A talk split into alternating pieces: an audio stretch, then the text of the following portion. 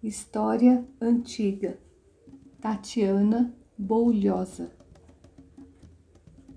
Introdução A história se inicia com a invenção da escrita, ao redor do ano 4000 a.C. Os primeiros primatas de que se tem notícias e que estariam ligados aos seres humanos surgiram há cerca de 13 milhões de anos. Verificamos então que existe um longo período não abrangido por aquilo que chamamos de história.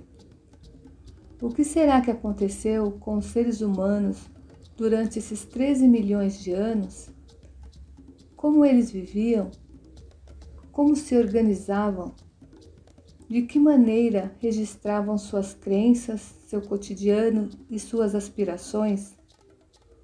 Como podemos acessar esses povos e o que aprendemos com eles? Nessa primeira unidade, vamos percorrer esse caminho, desde o surgimento da humanidade até o momento em que passamos a nos utilizar da escrita, refletindo um pouco sobre o tamanho das conquistas de nossos ancestrais às vezes tão esquecidas. O processo de hominização. Os primeiros hominídeos, antepassados dos seres humanos atuais, tinham a testa fugídia, andavam curvados, tinham prognatismo, a parte inferior da arcada dentária era projetada para frente, e na arcada superciliar onde se localiza a sobrancelha, havia um osso desenvolvido, projetado para frente. Desde que eles apareceram até mais ou menos 30 mil antes de Cristo, diversos tipos de hominídeos andaram sobre a Terra, desde os Australopithecus, macaco do hemisfério sul, passando pelo Pithecanthropus erectus, macaco que andava ereto, e chegando ao Homo faber, homem que criava as coisas com a mão. Paleolítico ou Idade da Pedra Lascada. Esse período, chamado de Paleolítico ou Idade da Pedra Lascada, foi marcado pelo enorme desenvolvimento físico, mental e cultural dos antepassados dos seres humanos.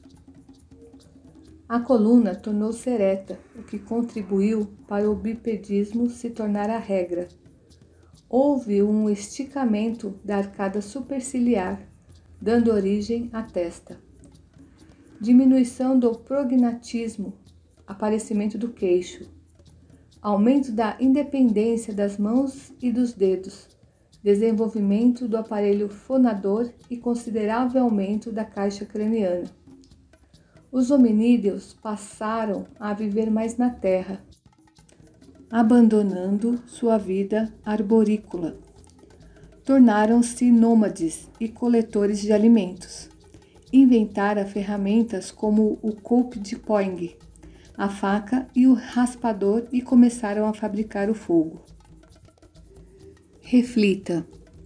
Você já parou para pensar que a coluna ereta e o bipedismo tem ligação direta com a ocupação do território?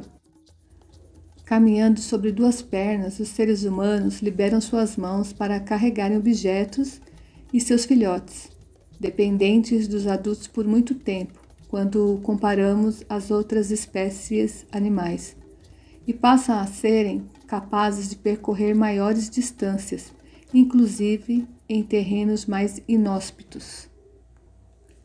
Foi também durante o Paleolítico que surgiu o Homo sapiens primitivo. Os primeiros Homo sapiens organizavam-se ao redor do nomadismo e, embora fossem coletores de alimentos, sua principal atividade era a caça. Por causa do frio, passaram a usar peles de animais e o fogo, além de aquecer e cozinhar, também começou a ser usado como arma.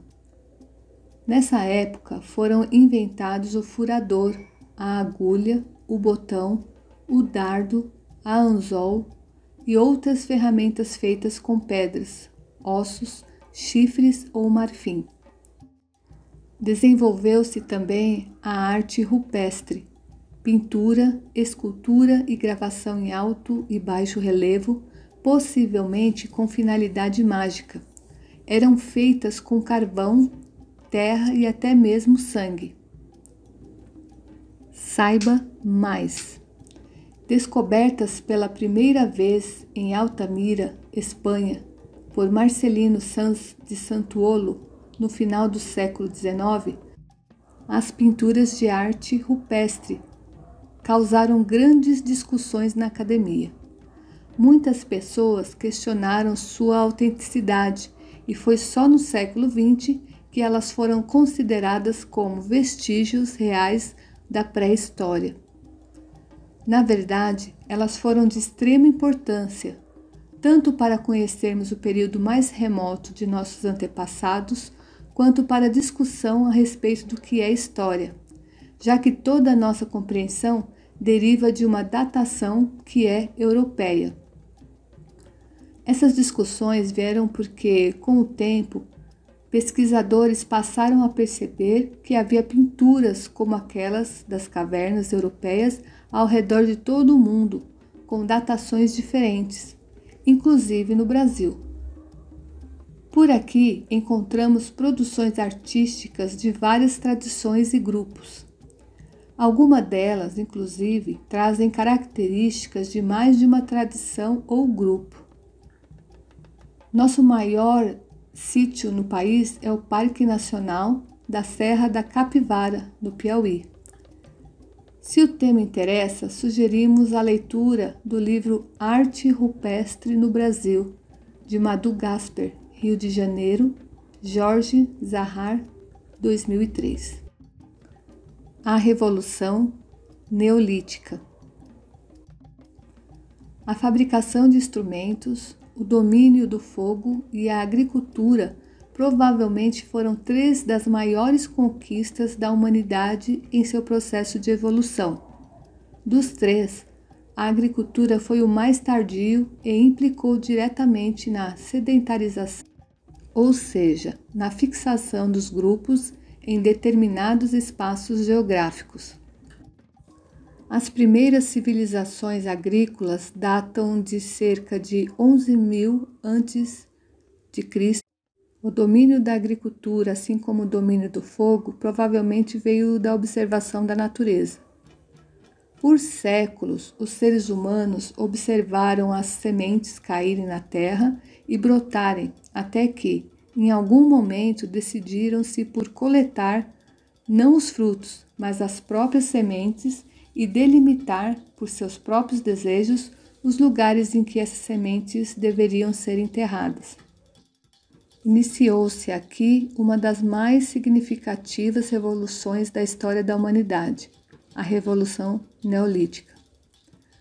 A ela está ligada a saída dos seres humanos das longas caminhadas pelas planícies e sua fixação perto dos rios em palafitas.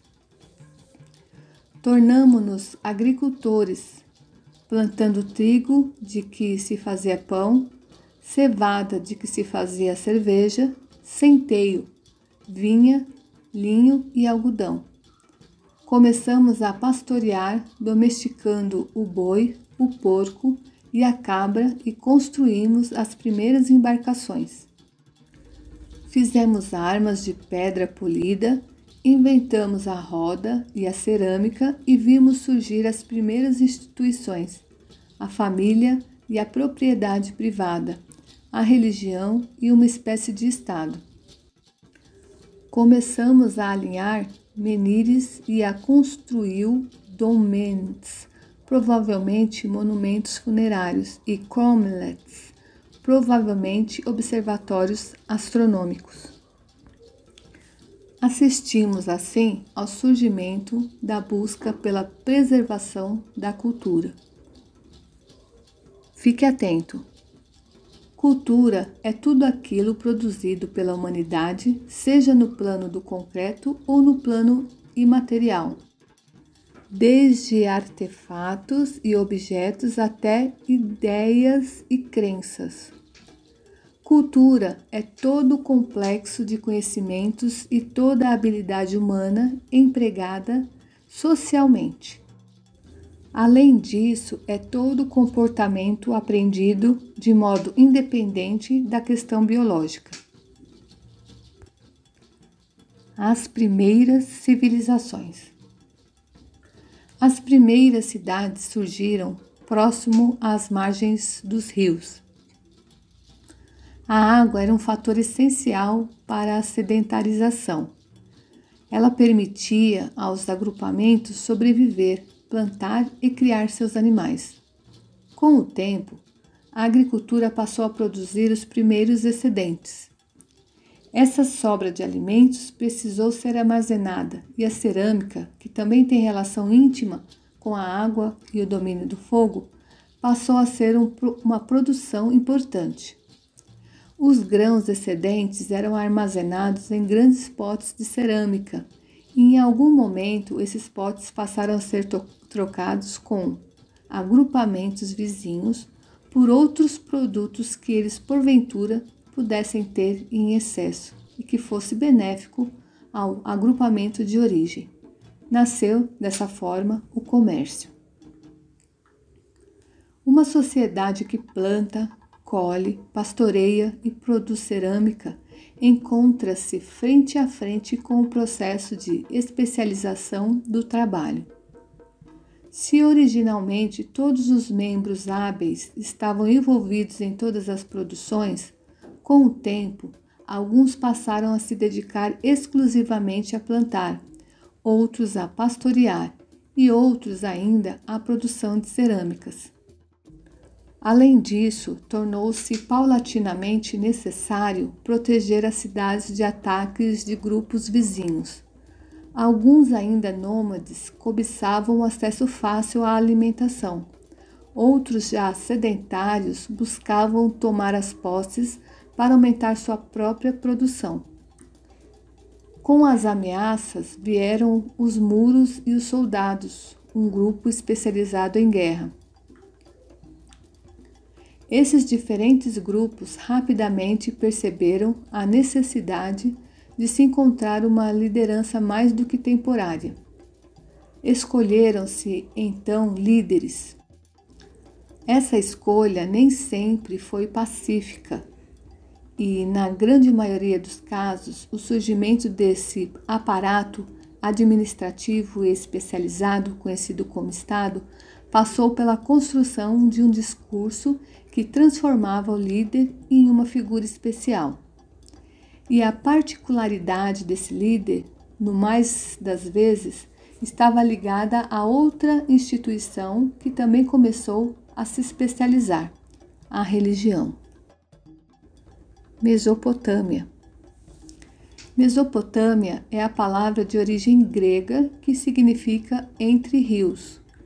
Situada entre o planalto do Irã e o deserto da Arábia, era formada pelos rios Tigre e Eufrates, que nasciam nas montanhas da Armênia e desaguavam no Golfo Pérsico. A civilização mesopotâmica se iniciou por volta de 4000 a.C. e chegou ao fim em 539 a.C., quando Ciro, rei dos persas, conquistou seu território. A região está dividida em duas partes distintas. Uma planície fértil ao sul, a Caldeia, e um planalto ao norte, a Assíria. Trata-se de uma área sem grandes proteções naturais. Desse modo, ao longo dos séculos, constataram-se invasões sucessivas. Dominaram a região ao sul os sumérios, os arcádios, os amoritas, primeiros ou paleobabilônios, os caldeus neobabilônios e ao norte os assírios. Formam, portanto, uma civilização heterogênea, ou seja, de origens diferentes. A escrita mesopotâmica. Hoje se acredita ser a mais antiga escrita conhecida. Também chamada de cuneiforme, a escrita mesopotâmica foi adotada por outros povos. Foi decifrada na virada do século XIX para o século XX por três estudiosos, Hailinson, Grotefend e Opert.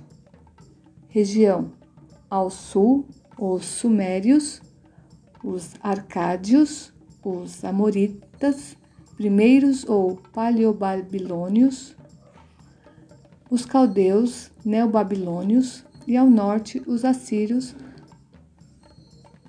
formam, portanto, uma civilização heterogênea, ou seja, de origens diferentes. Fique atento. A escrita mesopotâmica recebeu o nome de cuneiforme por conta de seu formato de cunha. Ela se desenvolveu devido à necessidade dos povos mesopotâmicos em realizar a contabilidade de seus templos. Originalmente uma escrita ideográfica, ou seja, que representava ideias, tornou-se fonética, representando os sons.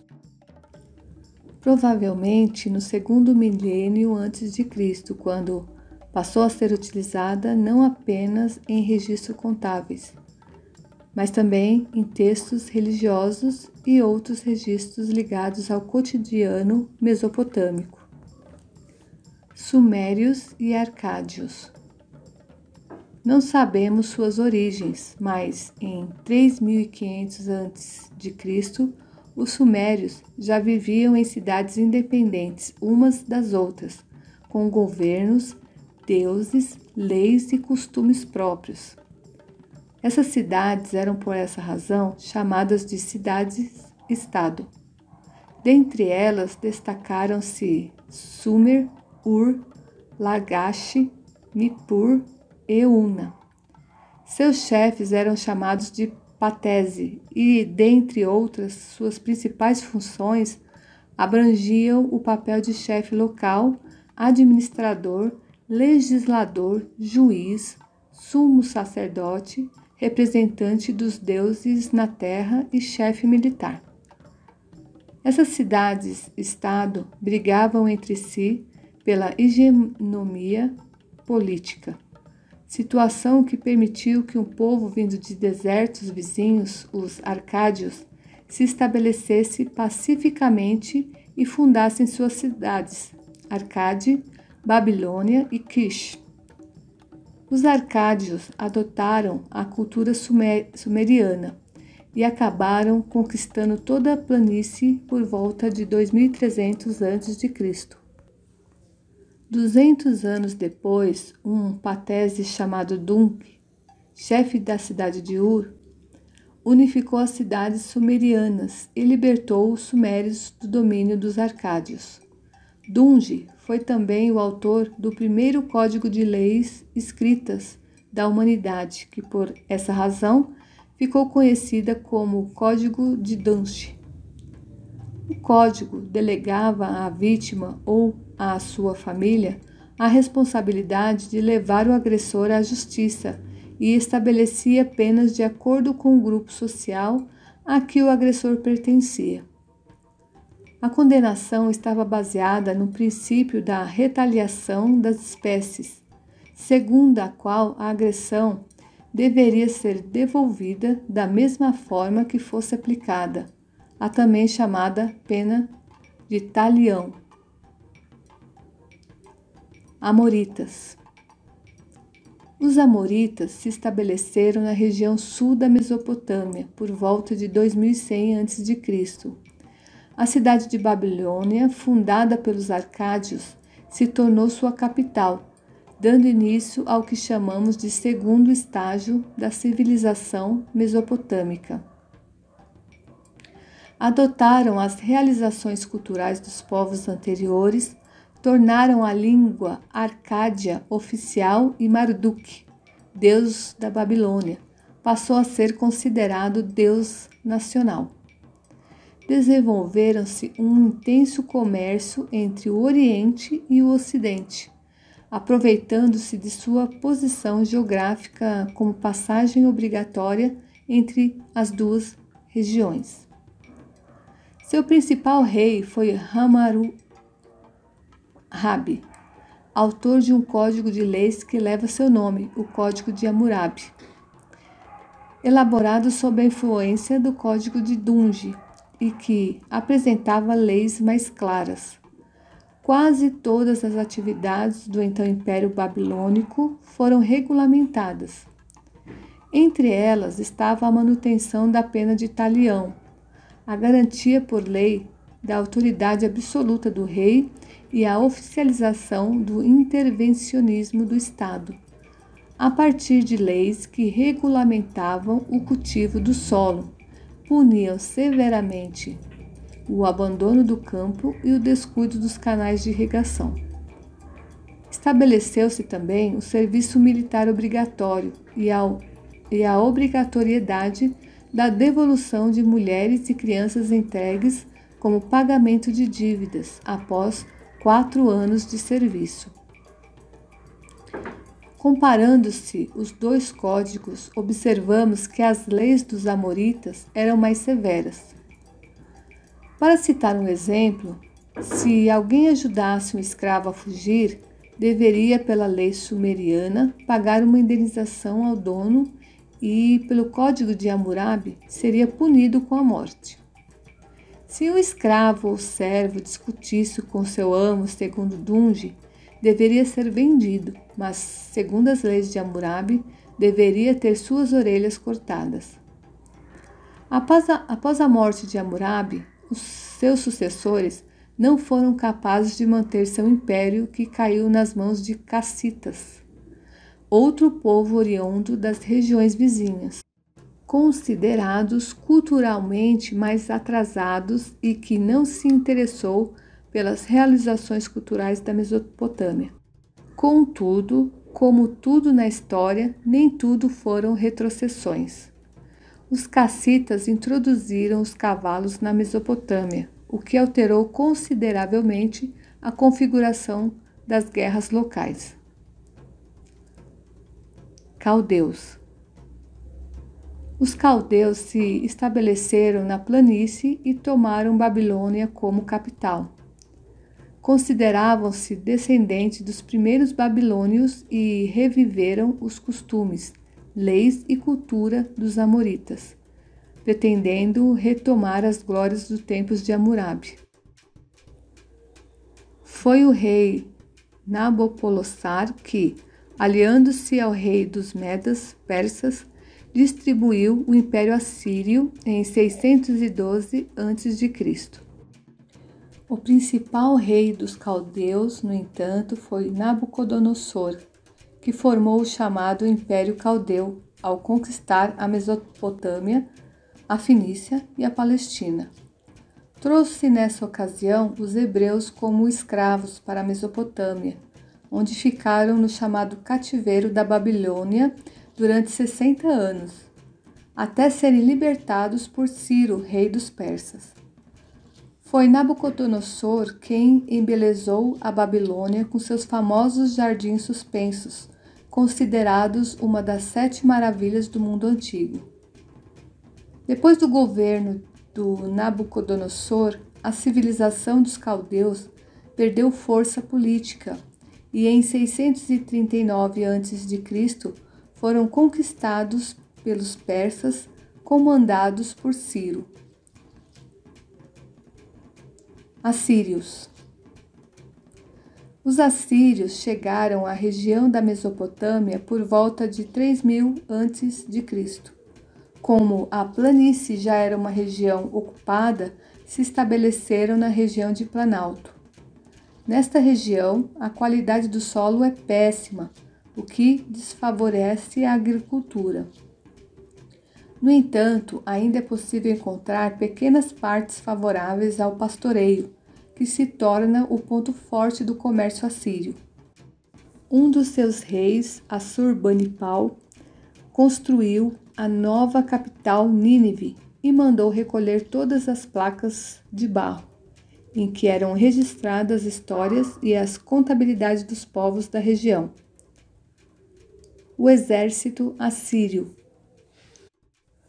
O exército assírio era muito fraco no início de sua história, o que explica sua derrota para Hammurabi quando no século 13 a.C. tentaram invadir a planície. No entanto, foi a partir dessa derrota e até o século 8 a.C.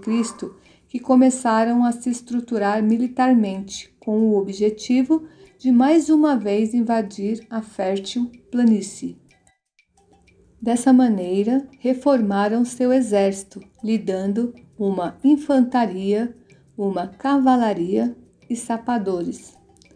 Seus componentes passaram a usar capacetes, couraças, escudos e armas de ferro, bem como de outros metais. Seu desenvolvimento chegou a tal ponto que, para atravessarem um rio, não usavam pontes, mas sim flutuadores feitos com sacos de couro e estômagos de animais, o que lhes poupava muito tempo. As muralhas que protegiam as cidades não podiam resistir ao exército assírio, uma vez que esta, quando atacava, incendiava as plantações e, usando a catapulta, lançavam bolas feitas com galhos, besuntadas de petróleo em chamas, incendiando também as cidades e fazendo com que os homens fossem obrigados a largar seus postos de guerra para tentar apagar o fogo. Era nesse momento que eles se aproximavam com arietes para arrombarem os portões e assim tomar a cidade como sua. Em 621 a.C., os assírios foram derrotados pelos caldeus sob o comando de Nabopolassar, que se aliou ao rei dos persas e desapareceram. Fique atento. Várias foram as consequências do militarismo assírio. O território se expandiu e as técnicas e armas de guerra se aperfeiçoaram. Dentre as inovações do exército assírio está o surgimento dos sapadores, homens especializados em reconhecer o exército inimigo à frente do exército assírio. Além disso, surgiu uma nova ordem social que deu destaque a generais e homens fortes do exército. Alguns chegaram a organizar golpes de estados e tomar o poder. Por fim, não podemos esquecer o aumento de mão de obra escrava, oriunda das conquistas. Religião na Mesopotâmia Antiga. Vimos que a Mesopotâmia era uma civilização heterogênea. Contudo, havia características comuns, normalmente adotadas quando da conquista de um povo sobre o outro. A escrita cuneiforme foi um dos traços de unificação cultural mesopotâmica. Outro traço foi a religião, que, apesar de apresentar manifestações específicas, ganhou contornos gerais em toda a região. A religião mesopotâmica era politeísta, sendo que cada um tinha um deus principal. Dentre eles temos Shamish, o sol, Ishtar, a lua, Enlil, deus da tempestade, e Marduk, deus da Babilônia também como conhecido como o touro alado dos assírios. Todos esses deuses eram superiores aos homens, o que faz desta uma religião transcendental. Fique atento. Os termos antropomórfico, zoomórfico e antropozoomórfico aparecem com frequência quando falamos sobre religiões. Morphos indica forma, antropo, ser humano, e zoou, animal. Assim, deuses antropomórficos são aqueles que têm a forma de seres humanos, zoomórfico, os que têm forma de animal, e antropozoomórficos, aqueles que têm forma de seres humanos e animais ao mesmo tempo, como é o caso de Shedu e de Marduk, na Mesopotâmia. A religião mesopotâmica era uma religião terrena, isto é, não acreditavam na imortalidade da alma ou na vida após a morte, e por isso não tinha questão ética como a base de seus dogmas e discussões. Afinal, não havia compreensão de que bondade, justiça e virtude não eram recompensadas em outro plano. Dessa forma, quando rezavam, pediam por uma vida longa, bens materiais, prazeres e muitos filhos. Era, portanto, uma religião voltada para esta vida. Por tudo isso, faz sentido o fato de que não tinham qualquer tipo de preocupação especial para com os mortos, não o mumificavam e os enterravam sob o chão da própria casa. Com os caldeus, houve uma identificação dos deuses com os astros, o que fez da sua uma religião astral. Para eles, os deuses eram seres tão superiores aos homens que estes eram insignificantes e seus destinos eram determinados, não havendo nada que se pudesse fazer para mudá-lo. Não há concepção de pecado, mas se houvesse, não poderia ser evitado. Não havendo livre-arbítrio, trata-se de uma religião fatalista. Os sumérios são os primeiros a construírem os zigurates, mas outros povos da Mesopotâmia também o fazem. Trata-se de uma construção maciça de base quadrangular, formando plataformas em tamanhos decrescentes, terminando em um cubo. Eram templos dedicados aos deuses e entre os caldeus eram também utilizados como observatórios astronômicos. A economia da Mesopotâmia antiga. A base da economia na Mesopotâmia foi a agricultura, desenvolvida graças às enchentes fertilizantes dos rios Tigres e Eufrates. Os povos da região, de forma geral, cultivavam cereais e árvores frutíferas. Dentre eles foram os sumérios que drenaram pântanos, tornando-os terras cultiváveis e abriram também canais de irrigação para melhor aproveitamento das águas dos rios. O excedente da produção agrícola era comercializado pelos mesopotâmicos, foram também os sumérios os primeiros a usarem as notas fiscais, recibos, contratos de compra e venda, bem como a venda em consignação. Quase todos os povos que viveram na Mesopotâmia se dedicaram a um intenso comércio, devido à sua posição de passagem obrigatória entre o Oriente e o Ocidente usaram como padrão monetário para essas trocas o lingote de ouro e de prata. A exceção à regra foram os assírios, que, com o desenvolvimento de seu militarismo, deixaram de se dedicar ao comércio, por considerarem esta uma atividade indigna de um guerreiro, que poderia exercer apenas a agricultura sem se desonrar realizações intelectuais e artísticas, legados culturais da Mesopotâmia antiga. Agricultura é de origem mesopotâmica a superstição de semear conforme a fase da lua.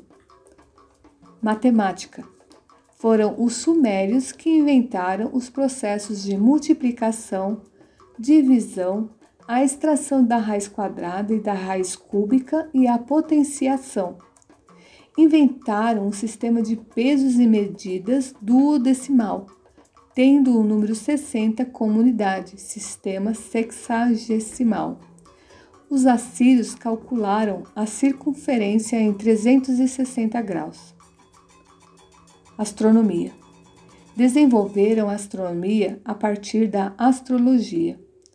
Os caldeus foram os maiores astrônomos da antiguidade, e nomearam constelações, formando os doze signos do zodíaco. Calcularam a duração exata do ano, dividindo-o em 365 dias, agrupados em 12 meses. O dia foi dividido em 12 horas duplas, a hora em 60 minutos e o minuto em 60 segundos calcularam a inclinação anual do eixo da Terra. Fizeram previsões de eclipses por 300 anos. Medicina Dentre os povos da Mesopotâmia, os assírios foram aqueles que mais se dedicaram à medicina para tratar dos ferimentos de seus soldados e catalogaram cerca de 500 drogas, tanto vegetais quanto minerais.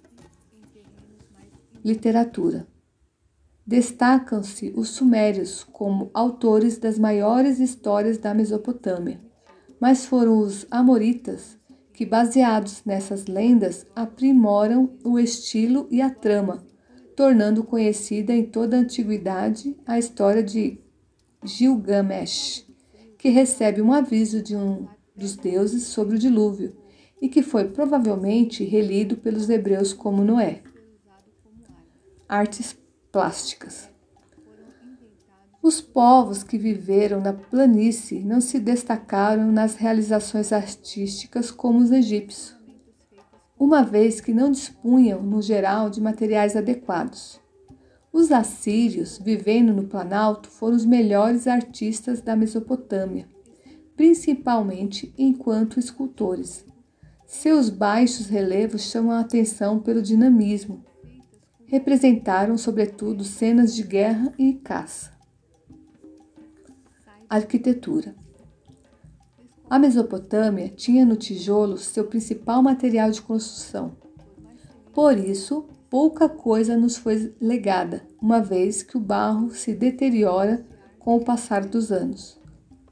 No entanto, sabemos que os sumérios foram os primeiros a usarem o arco, a abóbada e a cúpula Reflita. Você já parou para pensar na íntima relação entre militarismo e o desenvolvimento da medicina? Vimos que entre os povos da Mesopotâmia, os assírios foram os que mais se dedicaram à medicina e que isso se deveu ao seu traço militarista.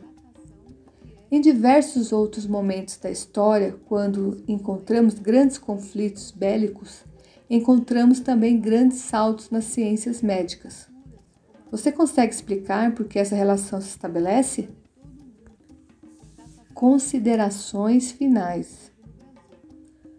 A escrita marca o início do período a que convencionamos chamar de história.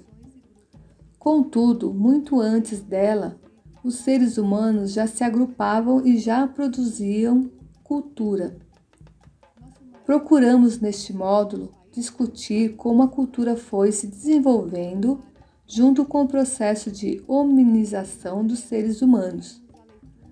Discutimos a importância da Revolução Neolítica para a história da humanidade. A sedentarização levou ao surgimento das primeiras cidades, à especialização do trabalho e à hierarquização social. Por fim, refletimos brevemente sobre a Mesopotâmia, região do atual Iraque, onde surgiu a primeira forma e escrita de toda a humanidade, e, portanto, a história, a escrita cuneiforme.